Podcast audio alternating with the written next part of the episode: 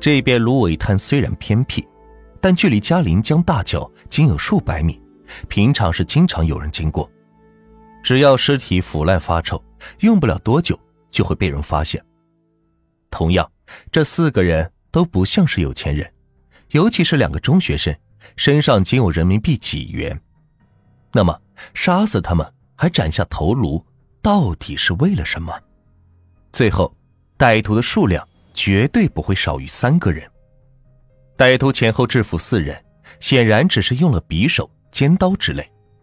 一次性制服三名男性并不容易，歹徒不可能少于三人，是一个团伙作案。这一起案件非常严重，但更严重的并不仅仅是这一点。二零零一年，全国开始了第三次严打，要求全国范围内打黑除恶。当年大量犯罪组织蛰伏起来，销声匿迹，不敢犯事。在这个关头。这伙歹徒却敢于顶风作案，还做如此大案，让人感到是不可思议。更关键的是，五幺六案件只是南充当年连续杀人串案的一起而已。两天后的五月十八日，南充市嘉陵区火花镇西山风景区插旗山上，又发现了惊天大案。几个晨练的老头经过一片密林时。闻到一股极为浓厚的臭味，其中一个老头是南充火葬场的退休工人，对尸体的臭味很熟悉。他判断这不是野生动物腐烂的臭味，似乎是人的。几个老头顺着臭味走到了密林深处，发现了两具高度腐败的尸体。警方紧急的赶到现场，这又是一对被残杀的情侣。二人都是广安籍，男的叫胡飞。二十岁，女的叫朱晓，二十一岁。胡飞是川北医学院的学生，他双手被反绑，全身是伤痕累累。胡飞的双目突出，舌骨骨折，颈部有明显的勒痕，是被绑起来活活勒死的。女死者朱晓是南充卫校的年轻女生，同样也被殴打后勒死。死前，这名可怜的女孩也遭到了毒打。和轮奸，歹徒同样使用了避孕套，尸体上没有发现精液。周晓死前遭受到了残忍的折磨，阴部水肿高达两厘米，尸体是惨不忍睹。这对情侣是在五月五日中午失踪的。女孩同学回忆，她告诉我们：“我和她出去耍耍，晚上回来。我们都晓得那个他，北川医学院的一个很阳光的男生。”更令人悲哀的是，根据尸检表明，胡飞死亡时间迟于朱晓。看来，变态的歹徒是当着胡飞的面轮奸了他的女友，然后才将两人杀害的。被捆绑的胡飞下巴有一处刀伤，推测是歹徒用匕首抵着他的下巴。胡飞目睹女友被轮奸，奋力试图挣脱捆绑，保护女友，导致下巴被尖刀刺伤。更可怕的是，五月五日这起案件并不是孤立的。四月二十九日，在距离胡飞和朱晓遇害不到一百米的地方，川北医学院的一对恋爱中的男女同学也被人杀死，女孩被残忍轮奸。因女孩拼死抵抗，遭到歹徒残忍殴打，女孩脸部被歹徒连续脚踢了几十下，肿得像猪八戒一样，一个眼球被踢破。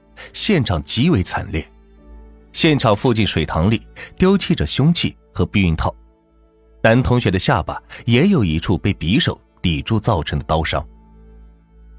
三天前的四月二十六日，也是在这一带，与两对学生情侣遇害，不过这一次在受害者女生体内检查到了精液。夸张的是，案件不仅仅是这几起。五月四日凌晨四点，南充卫校附近。高坪区健康巷某住宅楼的二楼，四名蒙面歹徒踢门闯入。由于学校放假，三名南充卫校女孩正在实习期，就借居在这里。谁会想到，可怜的女孩们会突然间大祸临头呢？四名歹徒抢走了所有的财物，又对其中两人进行了轮奸。剩下的那名女孩因来了月经，侥幸的逃过一劫。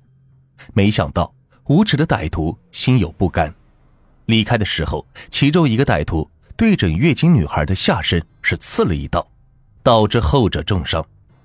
歹徒操着本地口音，也使用了避孕套。这次歹徒留下了证据，在黑暗中，一个歹徒无意中碰到了女孩喝水的玻璃杯，留下了几个清晰的指纹。如果这几个指纹当时就进行比对，案件早就有了进展，甚至不会发生稍后的几起案件。因这只是一起强奸案，民警并没有将指纹录入电脑。这么重要的证据就这样随意的被忽视了，这样等于四月二十六日到五月十六日的半个月内，区区五十万人口的小城南充，连续发生多起大案，十二人被残杀，一人重伤，两人被轮奸。这十三人中，十一人是学生，只有蒲艳艳和素登春一起工作，但也是非常年轻，只有二十岁左右。对于小小的南充，这无异于是一颗原子弹爆炸，惊天动地。根据传统，警方和官媒封锁了一切消息，但仍然挡不住民间消息的迅速传播。由此，社会上突然出现了大量的谣言，将这些案件归结于南充黑老大罗小林。南充这个地方能够被称之为十大暴力城市之二，当然。不是浪得虚名的，在四川各地流窜的职业杀手很多就是南充籍，都是在老家犯了大案后跑路的。同时，当地流氓恶势力猖獗，而就在五月，南充黑老大之一的罗小林就要被宣判死刑。罗小林仗着自己的凶恶和保护伞，在南充横行十多年，犯下无数重罪，包括严重伤人。强奸、轮奸，还有多起杀人案件。一九九七年，在保护伞的照顾下，本来被判处十五年徒刑的罗小林，仅仅入狱六年就被保外就医了。随后四年内，罗小林在南充更是嚣张跋扈，杀死很多人。他还曾和同伙光天化日之下，在一个公园里轮奸三名女青年。由于有人罩着，罗小林在南充。几乎家喻户晓，却横行四年之久。因罗小林团伙恶行过于嚣张，引起了国家公安部的高度重视，要求四川公安厅过问此案。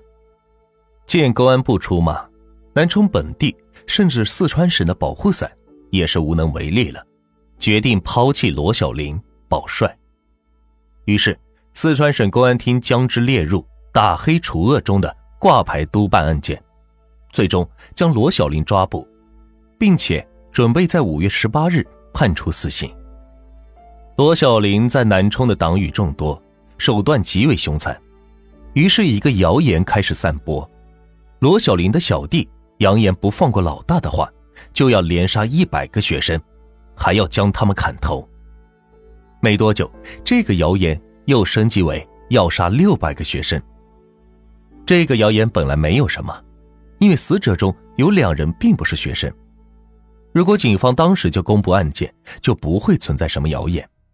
可惜，两千年的警方对于命案通常是不破就不公布，南充主流媒体根本不敢说一个字。对于官方的沉默，老百姓就更是惊恐，认为这是默认。